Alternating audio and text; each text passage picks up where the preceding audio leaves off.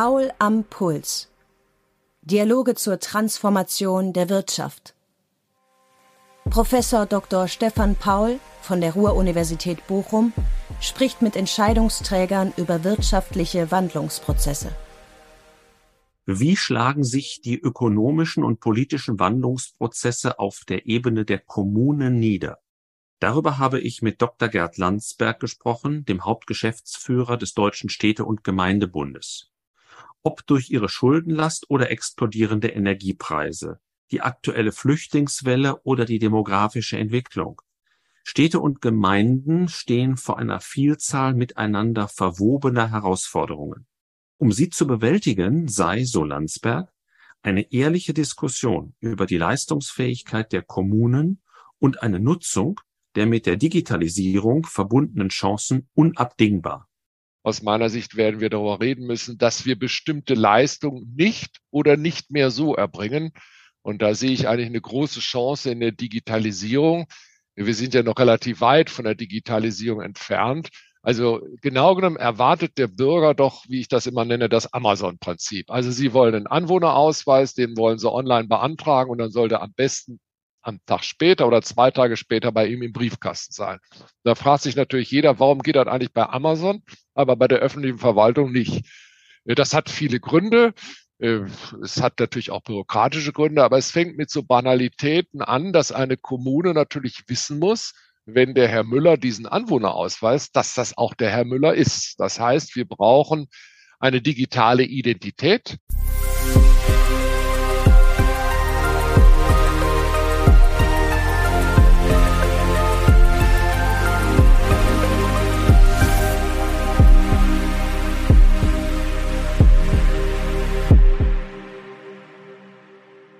Ja, lieber Herr Dr. Landsberg, herzlich willkommen zu Paul am Puls. Im Mittelpunkt unseres Podcasts stehen ja langfristige wirtschaftliche Transformationsprozesse, aber auch aktuelle Herausforderungen für die Entscheidungsträger. Mit Ihnen möchte ich heute über die ökonomischen Belastungen der Städte und Gemeinde sprechen, aber auch über Wege zu mehr Resilienz. Im letzten Podcast hatten wir uns über Unternehmensinsolvenzen und Überschuldungen privater Haushalte ausgetauscht. Lassen Sie uns heute mit der Schuldenlast der Gemeinden und Städte beginnen. In welchen Teilen Deutschlands drückt diese Last am stärksten? Wie hoch muss man sich die Schuldenlast vorstellen? Also die kommunale Verschuldung liegt bei rund 137 Milliarden Euro. Hinzu kommen noch 30 Milliarden Kassenkredite. Äh, Schwerpunkte sind natürlich die Großstädte in Nordrhein-Westfalen, aber auch die Städte in Rheinland-Pfalz, in Hessen, im Saarland. Es äh, gibt natürlich Länder, die da weniger betroffen sind. Das ist etwa Bayern und Baden-Württemberg. Aber insgesamt ist das natürlich eine hohe Herausforderung. Es sind fast 2000 hochverschuldete Städte und Gemeinden in Deutschland. Mhm. Es hat ja mehrere Anläufe gegeben, auch der Länder, äh, das etwas abzuflachen. Also ich nenne mal die Hessenkasse oder den Saarlandpakt, auch das Land Rheinland-Pfalz. Da sind ja teilweise Städte mit einer Verschuldung von über 8000 äh, Euro pro Einwohner. Äh, die sind auf dem Weg, aber erwarten natürlich letztlich die Hilfe des Bundes, weil sie sagen, alleine schaffen wir das nicht. Es mhm. hat ja in der letzten Legislaturperiode da einen Anlauf gegeben, der ist dann leider gescheitert. Äh, übrigens nicht an der fehlenden Bereitschaft des Bundes, sondern an der Frage, wie man das rechtlich konstruiert. Wenn der Bund äh, dafür Mittel bereitstellt, müsste das Grundgesetz geändert werden. Und das bedarf ja bekanntermaßen der Zweidrittelmehrheit im Bundestag und Bundesrat. Äh, deswegen ist das zunächst jedenfalls aufgeschoben, aber sicherlich nicht aufgehoben. Ja, danach wollte ich gerade noch mal fragen, diese Altschuldenproblematik. Das ist ja das, was auch immer wieder durch die Medien geht. Und äh, ne, ich meine, eine Grundgesetzänderung haben wir in Deutschland auch schon für andere Dinge gehabt. Also, also äh, obwohl die, die Politiker, die in ihren Wahlkreisen ja auch entsprechend die Rückmeldung kriegen, wie dramatisch die Schuldenlage ist, warum sind sie bei diesem Thema nicht bereit, mal einen Strich zu machen? Naja, das Problem liegt sicherlich darin, dass es natürlich Länder, ich habe das ja eingangs gesagt, die nicht betroffen sind. Und wenn der Bund, sagen wir mal, mit 30, 40, 50 Milliarden, das war mal im Gespräch, sich dort engagiert, dann wird er natürlich eine Kompensation an anderer Stelle erwarten. Und da denkt natürlich jeder auch ein bisschen an sich selber. Trotzdem glaube ich, ist das Thema nicht vom Tisch. Denn wir haben ja im Grundgesetz die Regelung der gleichwertigen Lebensverhältnisse. Und da muss man einfach ehrlich sein. Wenn ein Kind Pech hat und lebt in einer hochverschuldeten Stadt, dann sieht natürlich die Schule und der Kindergarten und der Park da ein bisschen anders aus als in einer äh, Stadt, wo das nicht der Fall ist. Insofern glaube ich, wird der Druck unter dem Aspekt gleichwertige Lebensverhältnisse, Bildungsrepublik äh, da zunehmen. Und ich will mal etwas scherzhaft sagen, also im Moment werden ja Milliarden hingeschoben. Da reden wir gar nicht mehr von zwei, schon von dreistelligen Zahlen. Insofern habe ich die Hoffnung, dass man vielleicht doch noch im Laufe dieser Legislaturperiode hier zu einer Lösung kommt. Wobei es gibt natürlich ein zentrales Problem. Das hat der Bund aus meiner Sicht auch zu Recht klar gemacht. Er hat gesagt, wenn wir uns engagieren, dann muss aber auch klar sein, dass nicht nach vier, fünf oder acht Jahren die gleiche Situation ist wie vorher. Mhm. Und da sind natürlich auch die Länder gefordert, dann durch entsprechende Finanzzuweisungen an die Kommunen dieses sicherzustellen. Mhm. Jetzt äh, sind wir ja in einer Phase seit ein paar Monaten, wo die Zinsen rasant angestiegen sind. Äh, merkt man schon die Auswirkungen auf die kommunalen Haushalte? Das merkt man teilweise, insbesondere bei den kurzfristigen Kassenkrediten. Die sind natürlich jetzt sehr viel teurer. Äh, aber die Entwicklung, die uns da droht, ist eigentlich eine Welle. Viele Kreditverträge, die Kommunen geschlossen haben, laufen ja bei fünf, zehn, teilweise 15 Jahren. Wenn das jetzt ausläuft, kriegt man das natürlich nicht mehr zu den Bedingungen zurück. Und da sind wir eigentlich wieder bei dem Thema, über das wir gerade gesprochen haben. Bisher schien diese Altschuldenlösung eigentlich unproblematisch, weil der Bund ja für das Geld, was er sich geliehen hat, in der Vergangenheit noch Zinsen bekam und keine zahlen musste. Das ist jetzt für den Bund ja. auch schwieriger und deswegen äh, ist das umso dringlicher. Jetzt kommen ja äh, neue verstärkte Anforderungen auf die Kommunen zu. Ich fange mal mit der ersten an, nach dem Überfall Russlands auf die Ukraine, die unvorhergesehene Flüchtlingswelle. Ähm, wie hoch waren die Zahlen zuletzt und gibt es überhaupt noch Aufnahmekapazitäten in der Breite? Also wir haben ja registrierte Flüchtlinge, insbesondere aus der Ukraine, etwa 1,1 Millionen.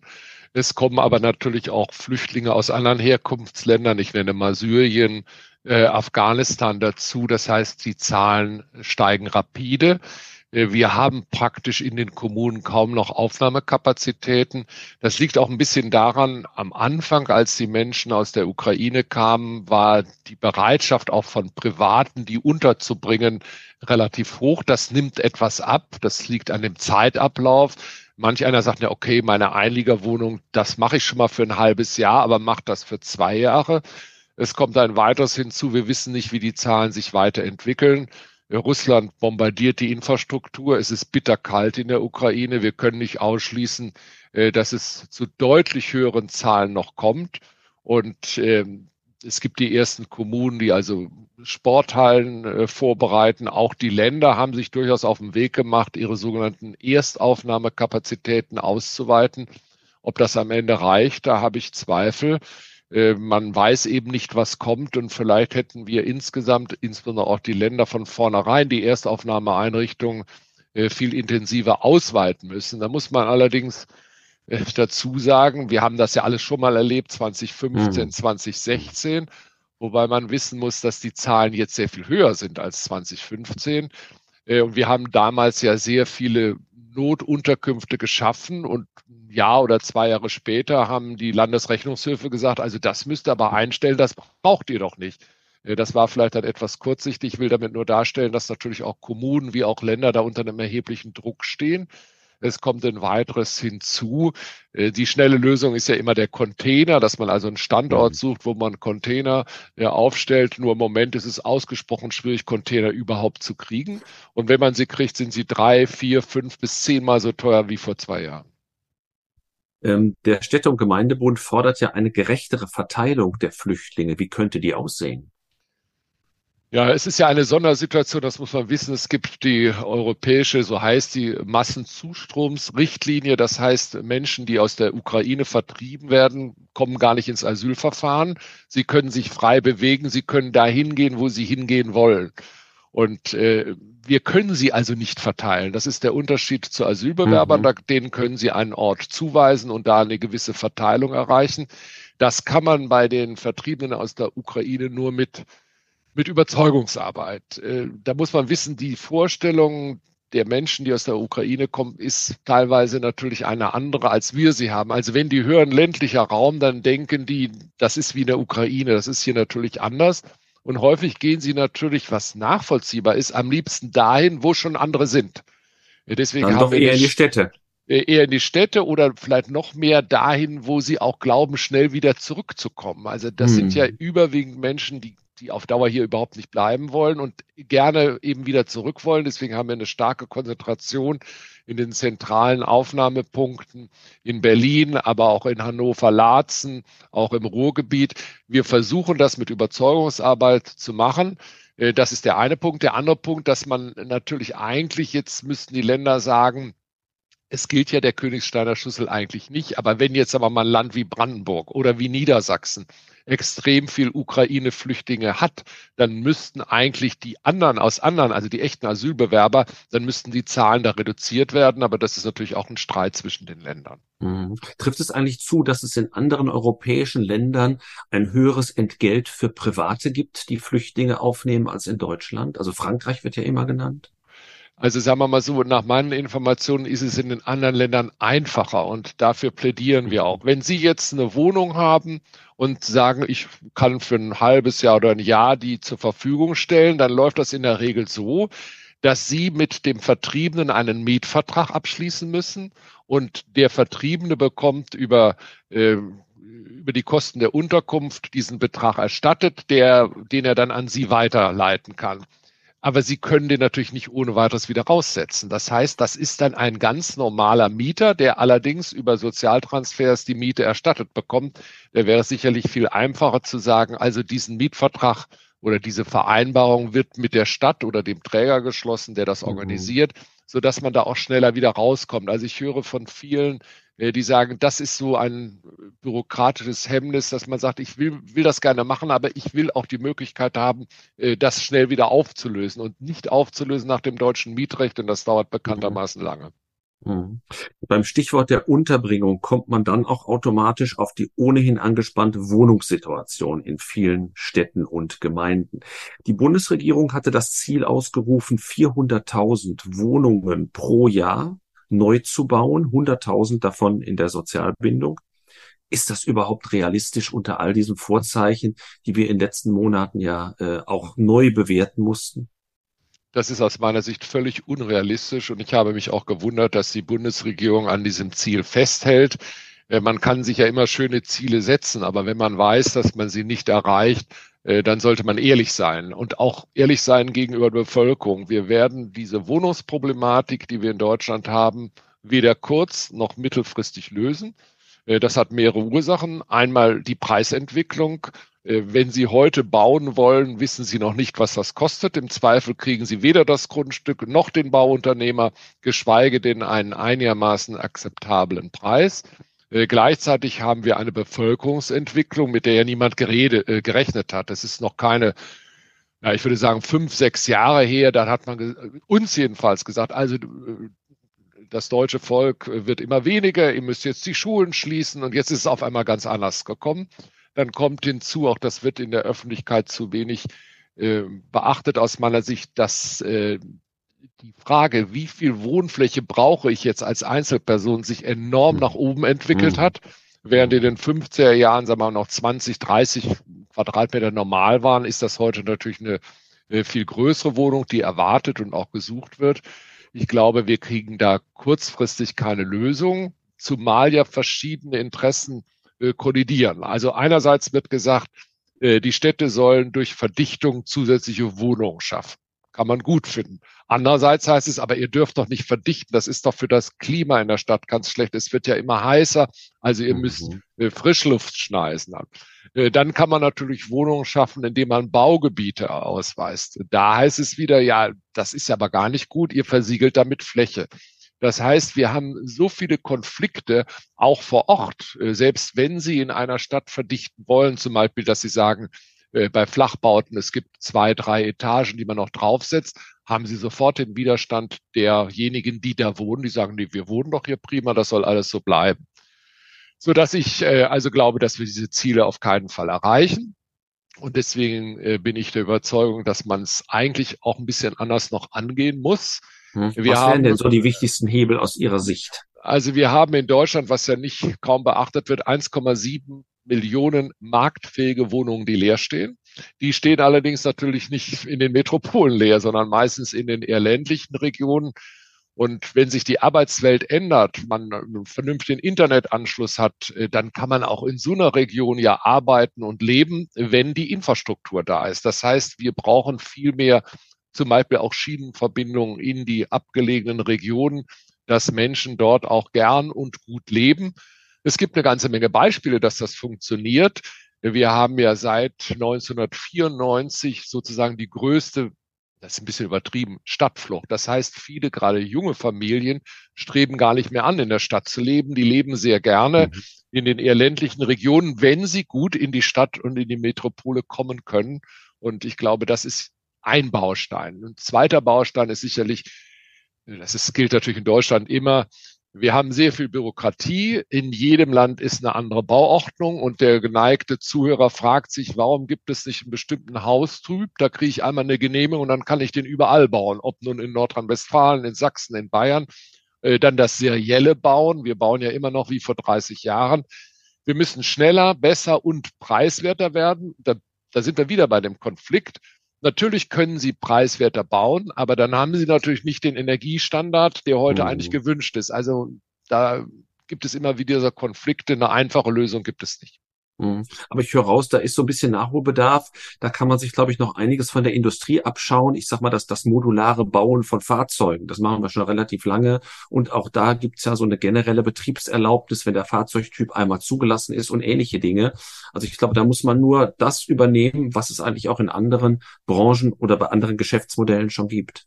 Völlig richtig. Und äh, wir müssten auch viel digitaler werden, also Baugenehmigungen äh, digital erteilen. Vielleicht kann man auch mit Fiktion arbeiten, aber es würde voraussetzen, dass die Länder sich darauf verständigen. Da hat der Bund ja keinen Einfluss drauf. Das sind die Bauordnungen der Länder. Und das Module bauen macht die Sache in der Tat deutlich preiswerter.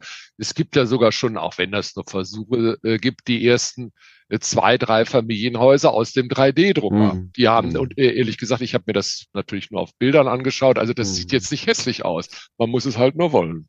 Mhm.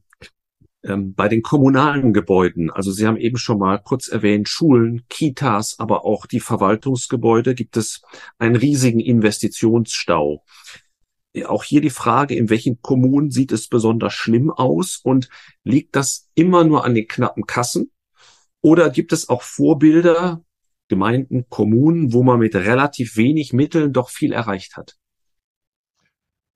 Also man kann nicht generell sagen, da ist es schlecht und da ist es gut. Man kann sicherlich sagen, wenn die Finanzlage einer Stadt über Jahre sehr schlecht ist, dann ist natürlich die Infrastruktur meistens auch schlechter. Das gilt für Schulen, Wege, Plätze. Insgesamt haben wir deutschlandweit bei den Kommunen Investitionsrückstand von 159 Milliarden, davon äh, 23 Prozent nur bei Schulen und Bildungseinrichtungen. Jeder, der äh, Kinder oder Enkel hat und sich die Schulen mal anschaut, äh, das ist teilweise schon ein bisschen traurig. Natürlich gibt es auch gute Beispiele, äh, aber äh, da haben wir das gleiche Problem wie beim allgemeinen Bauen. Sie brauchen Geld, sie brauchen vernünftige Preise, sie brauchen Unternehmen, die es machen. Der Druck ist enorm. Also der Druck ist ganz besonders enorm bei Kindergärten oder bei, äh, bei Schulen. Das haben wir inzwischen alle begriffen. Wir brauchen auch andere Bauten bei den Schulen. Also früher hat man eine Schule gebaut, da waren eben äh, 10 oder 20 oder auch von mir aus äh, 30 Klassenzimmer. Die sahen eigentlich alle gleich aus. Vorne ein Tisch und hinten äh, die, die Tische der Schüler. Heute braucht man eigentlich für dieses kreative Lernen äh, Lernlandschaften mit anderen mhm. Formen des Aufenthalts. Das ist manchmal schwierig zu verwirklichen, weil natürlich die Schulen, die stammen ja teilweise noch aus dem 19. Jahrhundert, eben damals so gebaut wurden. Äh, da ist Bewegung drin, das wird aber äh, dauern und umso enger die Finanzlage der Kommunen ist und die wird nicht besser aus meiner Sicht, umso schwieriger wird das werden. Bei allen Sonntagsreden, die ja Politikerinnen und Politiker stets halten und sagen, es muss alles besser werden und äh, vor allem die Bildung ist ganz wichtig. Und äh, da, da bin ich wieder bei dem gleichen Thema. Wir müssen aufhören, den Leuten etwas zu versprechen als Politiker, was wir nicht erfüllen können. Und äh, ganz schnell, das, es bessert sich. Es gibt auch tolle Schulen, auch Neubauten von Schulen, die sind wirklich hervorragend. Aber es gibt natürlich auch sehr viel Substanz, die eher schlecht ist erleben wir an den Hochschulen auch. Da haben wir das gleiche Problem, dass immer gesagt wird, das ist äh, eine ganz wichtige Ressource, die wir da ausbilden, aber so richtig merkt man nicht, dass das entsprechende Beträge dahin geleitet würden. Beim Stichwort Ressourcen wollte ich aber nochmal die demografische Entwicklung hinterfragen, jetzt mal aus der Perspektive der Städte und Gemeinden als Arbeitgeber.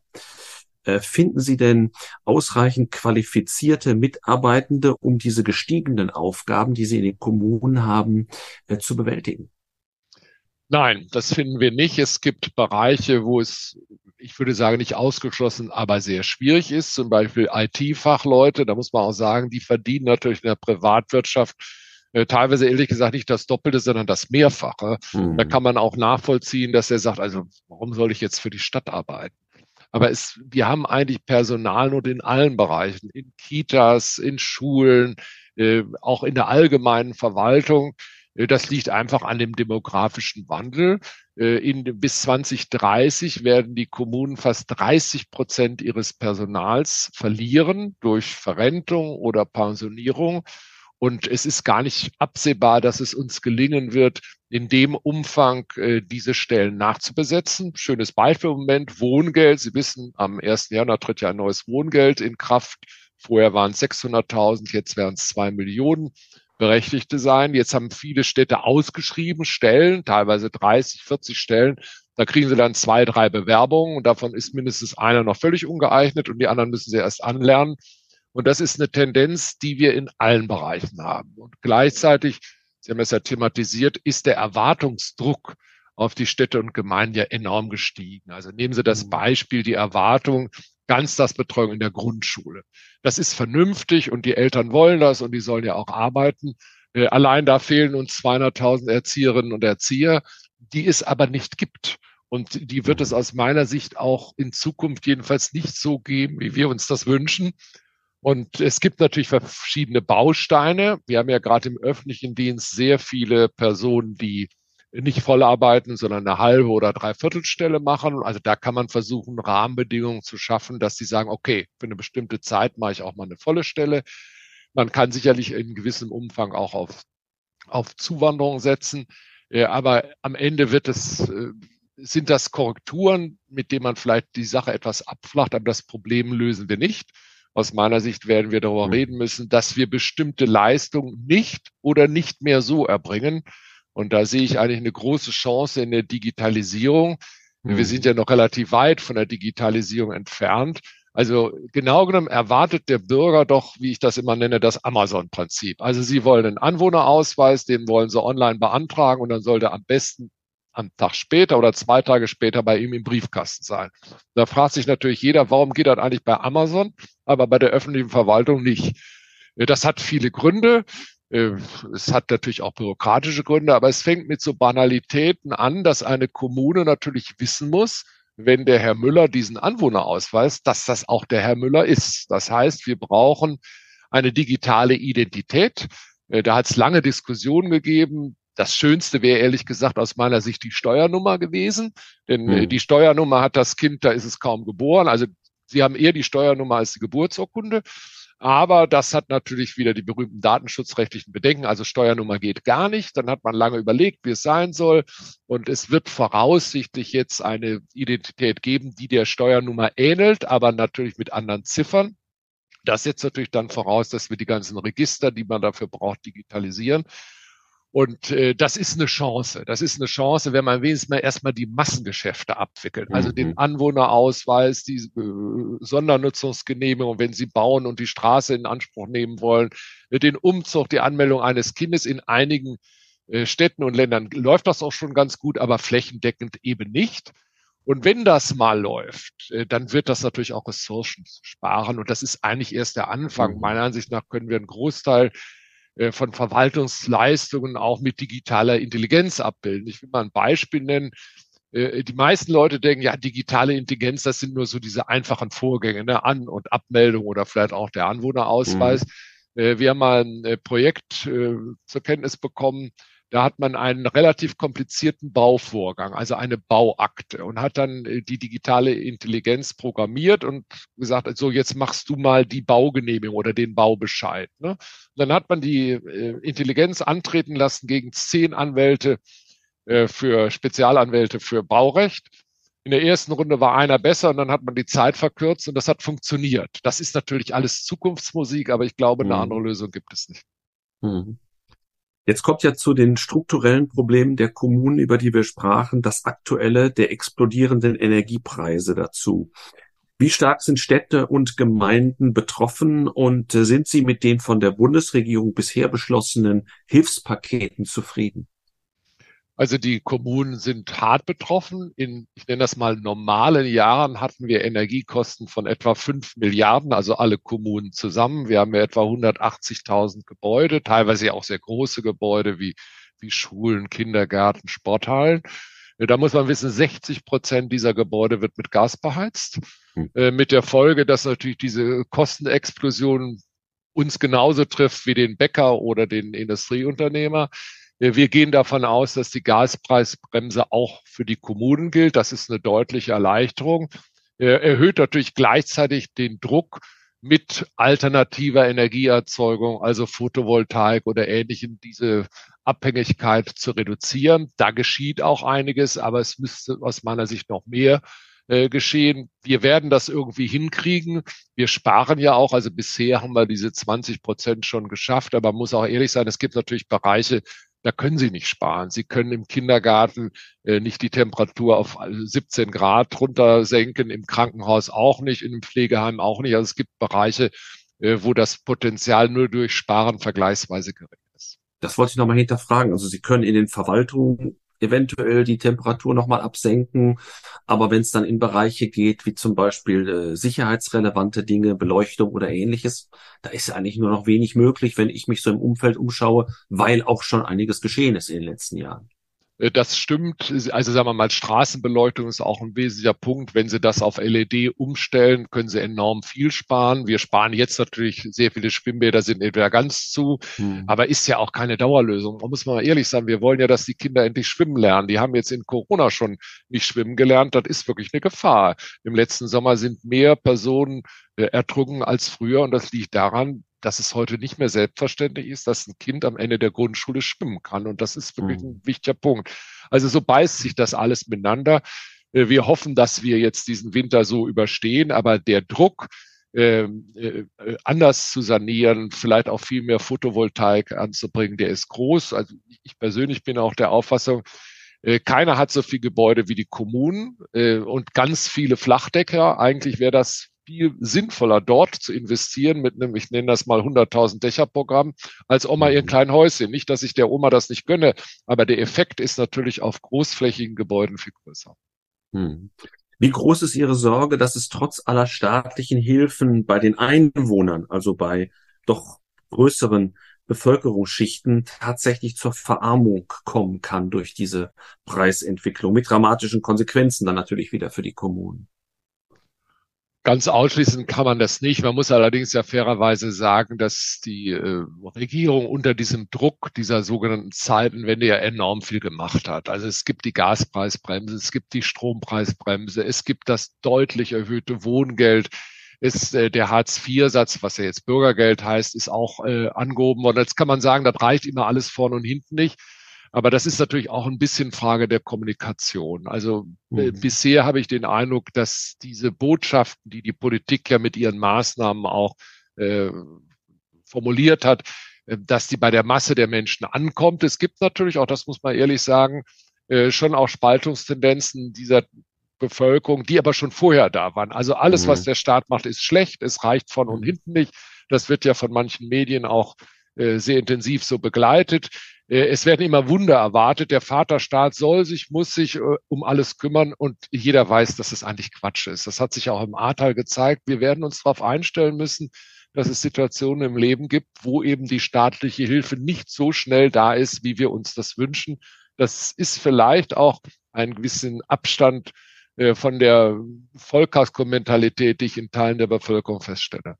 Hm. Aber durch die Corona-Pandemie äh, hat diese Spaltung sicherlich nicht abgenommen, sondern eher zugenommen. Sie hat eher zugenommen. Das ist ja im Prinzip die Plattform, die Leute, die jetzt äh, gestern gegen, äh, die sich gestern damit auseinandergesetzt haben, dass die äh, staatlichen Corona-Maßnahmen falsch sind. Äh, die sind jetzt auch der Auffassung, dass bei der Energiepolitik alles falsch ist, bei der Politik gegenüber der Ukraine. Aber da muss man auch mal ehrlich sein, das muss eine Gesellschaft, eine Demokratie aushalten. Das haben sie eigentlich in allen westlichen Gesellschaften. Und ich glaube, mhm. das schaffen wir auch. Und es gibt ja auch genügend Appelle des Zusammenhalts. Aber es gibt immer bisher aus meiner Sicht eine verschwindende Minderheit. Da können sie machen, was sie wollen. Die erreichen wir wahrscheinlich nicht mehr. Hm. Äh, vielleicht anderes Thema noch bei Dr. Landsberg. Sie haben sich in Ihrer Berufslaufbahn in unterschiedlichen Funktionen mit Umweltschutz und Umweltrecht beschäftigt. Und äh, deshalb möchte ich das Thema Nachhaltigkeit nochmal aufrufen. Man hört oft das Schlagwort von der klimagerechten Stadtentwicklung. Ähm, welche Möglichkeiten lassen jetzt diese eingeschränkten Handlungsspielräume, die wir zusammen besprochen haben, äh, den Kommunen auch dieses Ziel zu erreichen? Also ich glaube, dass, dass der Druck auf die Städte, die Stadt klimagerecht zu gestalten, enorm ist und dieser Druck wird am Ende fast alles andere überlagern. Wenn Sie demnächst eine Innenstadt haben, wo es im Winter, äh, im, Sommer äh, 40 Grad sind, dann geht da keiner mehr hin und dann machen die auch keine Geschäfte. Das heißt, die Erwartung an eine Stadt äh, von Seiten der Bürgerinnen und Bürger ist eine ganz andere. Und man muss ja sehen, die Städte, wie wir sie heute kennen, waren ja im Mittelalter auch ganz anders. Da war zum Beispiel das Thema äh, Arbeiten und Wohnen. Die Leute wohnten und arbeiten unten oder äh, und wohnten oben oder umgekehrt. Das haben wir dann getrennt mit den Gewerbegebieten. Jetzt entwickeln wir uns zur Dienstleistungsgesellschaft. Also kann man durchaus drüber nachdenken, Wohnen und gewisses Arbeiten wieder näher zusammenzubringen. Wir brauchen sicherlich viel mehr Grün. Wir brauchen viel mehr Wasser in den Städten. Das hat die Kommunalpolitik erkannt und ich kenne keine Sitzung eines Ausschusses oder eines Rates, wo das nicht ein Thema ist. Denn letztlich stehen natürlich auch Städte in Konkurrenz untereinander. Wo ziehen gerade die hin, die wir besonders gerne haben, weil sie gut verdienen und sich auch wohlfühlen und auch Nachfrager mhm. sind? Die ziehen natürlich dahin, wo ein solches Umfeld geboten wird. Ich glaube, dass die Städte in zehn Jahren völlig anders aussehen als heute und das ist kein Fehler. Also brechen wir so dieses ähm, Mantra Stadt ist gleich Einkauf, Stadt auf und versuchen dadurch auch resilienter zu werden. Ist das so der Weg? Das ist ganz sicherlich der Weg. Also es geht ja mehr um den Erlebnisraum, um die Gemeinschaft, um Kultur, um Aufenthaltsqualität. Natürlich wird das Einkaufen auch immer noch eine Rolle spielen. Das äh, wird es auch in Zukunft. Nur es muss ein anderes Einkaufen sein. Sie gehen nicht in die Innenstadt, um einen Gegenstand zu kaufen, den Sie genauso in zwei Minuten bei Amazon bestellen können und haben wir am nächsten Tag. Sie brauchen was Individuelles. Das mhm. haben wir in fast allen Produkten. Äh, schauen Sie sich die Autoindustrie an. Sie können sich heute Ihr Auto zusammenstellen. Das ist völlig anders als die anderen 10.000 Autos, die vielleicht in der gleichen Woche produziert wurden. Und das ist auch, eine Stadt muss Identität finden. Das können regionale Produkte sein, das kann Kunst sein, Kultur. Aber diese Mischung zu finden, das geht, das muss man wollen. Und das ist meiner Ansicht nach auch die Chance für die Städte. Und das Thema Ausbau der erneuerbaren Energie, das spielt in dem Zusammenhang natürlich auch eine große Rolle. Wir haben eben schon mal das Stichwort Bürokratie angeschnitten. Ähm, wenn ich jetzt mal an, an eine der äh, erneuerbaren Formen denke, nämlich Windenergie, da hört man besonders oft, dass dem stärkeren Ausbau ein zu langwieriger Genehmigungsprozess im Wege steht. Äh, teilen Sie diese Einschätzung, dass das Haupthindernis ist? Also ich glaube, das ist das Haupthindernis. Äh, die Genehmigungsverfahren sind viel zu lang, viel zu bürokratisch. Dass es anders geht, hat man ja gerade bei den Flüssigkeitsterminals äh, festgestellt. Da haben wir das in zehn Monaten geschafft. Das heißt, wir brauchen andere Regeln. Wir müssen auch nicht für jeden Käse ein Gutachten. Sie brauchen inzwischen für fast alles ein Gutachten. Einfaches Beispiel.